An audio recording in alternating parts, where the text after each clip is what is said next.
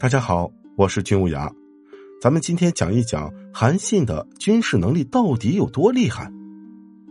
韩信的天赋究竟有多高呢？这个我们不知道啊，这里只能说一说他把天赋锻打成锋利神兵的过程。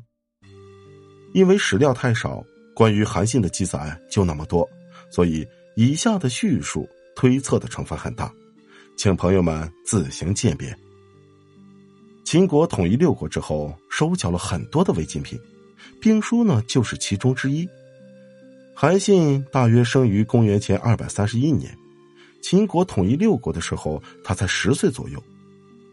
老秦的令法呀，推行的很彻底呀，私藏兵书那可是犯法的事儿，逮住了就得挨收拾。所以，不排除年少时代的韩信有通过非正常渠道得到兵书的可能，但是。这种可能并不是很大。韩信确实读过兵书，击破了赵国之后，他给麾下诸将们讲述破赵的道理时，曾经就引用过兵书的原文。那么，他的兵书是从哪里来的呢？刘邦进入咸阳之后，跟随他南征北战的那些个老哥们争先恐后的就在抢夺金银财宝，唯独萧何没有这样做。而是赶快去秦帝国的档案资料馆抢收律令图书。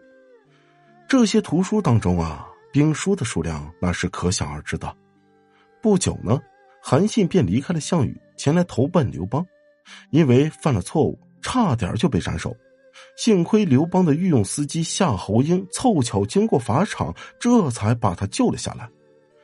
两人一交谈，夏侯婴就觉得韩信他不是个池中之物啊。于是乎，就把他介绍给了刘邦。但是刘邦呢，这个时候并不认为韩信他就是个打仗的料，只让他做了一个智力都尉，啊，就是管后勤的。巧了呀，当时主管后勤的就是萧何呀。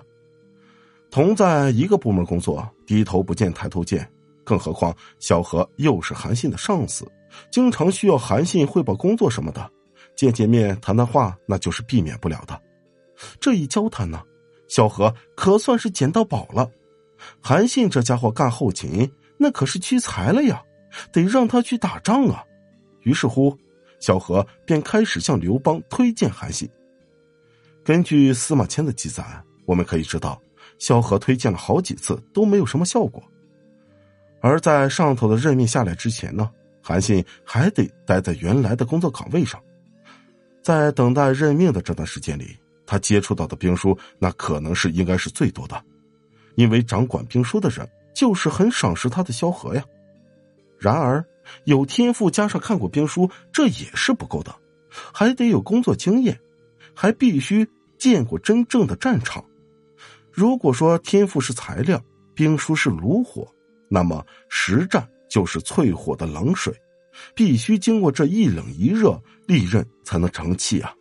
否则，光靠天赋和知识烧红的一腔热血就匆匆的上阵，一见识到残酷无比的阵仗，就很容易被吓得六神无主。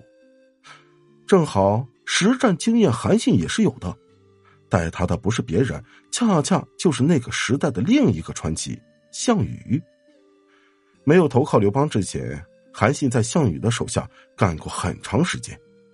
项羽一生打的最为精彩的战役有两次。一次是破釜沉舟的巨鹿之战，另一次就是兵速神贵的彭城之战。在这两次战役中，把作战水平发挥到了巅峰的状态。而在巨鹿之战期间，韩信恰好呢正在为项羽效力。项羽对作战时机的拿捏、对地形的利用、对士气的调动、对战术的运用，全都被他一一的收入了眼底。作为一个领悟能力极高的天才。这一切必然会让他产生深刻的印象。有天赋，有书斋里的学习，还有实战经验，这一切结合在一起，韩信成为兵仙，那也就不足为怪了。事实上呢，通过比较韩信与项羽的作战经历，我们也不难发现相似的地方。就比如说巨鹿之战，项羽破釜沉舟已是有进无退，而在破赵期间呢？韩信的背水一战就有巨鹿的影子。就比如说，项羽喜欢用水，巨鹿之战用水，彭城之战用水，而韩信用水的地方那就更多了，破魏用水，破赵用水，破齐还是用水，战术手段如此的相似，要说韩信没有从项羽那里偷师，哈，这似乎不太可能啊。但是韩信厉害的地方就在于他青出于蓝了，作战手段上比项羽更为的巧妙。在另外一些地方，他们也有相似点，比如说都有一点腔调，都有一点骄傲，都有一点不爽快，还都有一点缺心眼，都是年纪轻轻就出头，都是年纪轻轻就挂了。